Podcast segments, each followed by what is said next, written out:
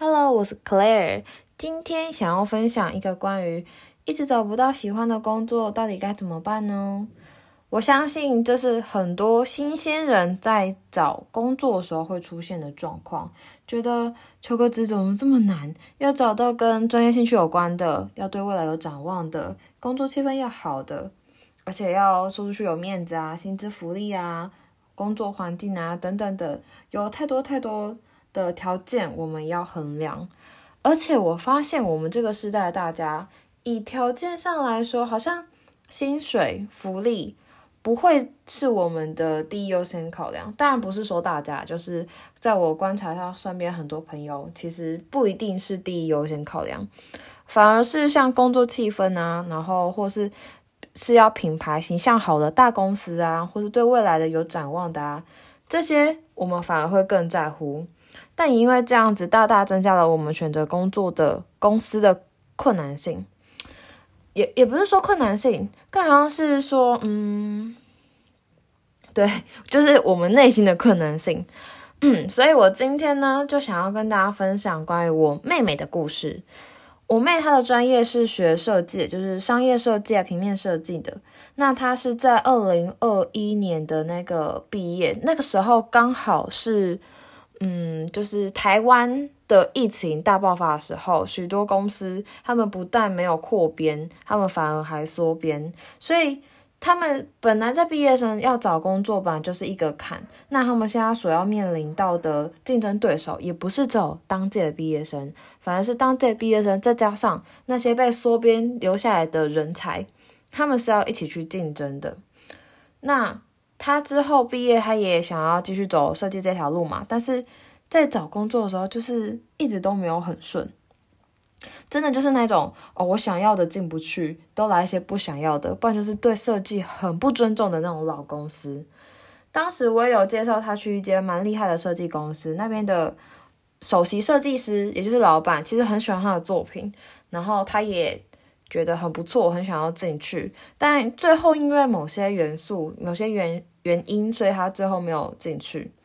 因为这样子，我妹她失落了好好久。她，但是我一直觉得说，嗯，其实无所谓，因为生命会自己找到出路。就算是现在这个工作不是你真正喜欢的，不是你第一优先的工作，其实你到每一个地方。去到每个阶段，遇到的每一个人，都会学习到很多你意想不到的事情。那最后呢，他也呃找到了一间还蛮大的公司，然后在里面也是担任设计，但就不会像是做品牌设计那样，就是你可以用比较艺术家的角度，然后去做创造出你的作品的一样。虽然说这样子的理想还离他还差一点点。但还算是在他的理想道路上面，而他的实力其实还蛮不错的，让他在公司里面受到重用，嗯，也跟着公司的成长，让他学习到他一开始没有想象、没有想象会学到的东西，就是网站设计啊、UI、U 叉、企划控管啊，还有跟行销怎么去企划、去磨合、去把案子推进等等的。其实我想说的是，如果把时间拉长远来看，这些他现在所学到的东西，都是他在未来想要成立的自己的工作室所需具备的技能。有发现吗？其实我妹她其实正朝着自己的理想去前进。我之前看过一本书，上面说，不要太急着抵达最后的目的地，绕道而行也无妨。你往往会在意外的旅程中遇见最有趣的人，造访最有趣的地方，碰到最有趣的机会。所以，当你一直碰不到呃你所期待的工作公司，其实不用太难过。你只要确定知道你的目标在那边，而你不管怎么绕，你都是往你的理想去前进的。就算是弯弯曲曲的走，其实也是往前走。大家都还很年轻。还有时间去尝试、去挑战。或许等到我们年纪更大了，更有家庭的责任了，就不能这样玩了，玩了。所以，好好把握现在这个时间。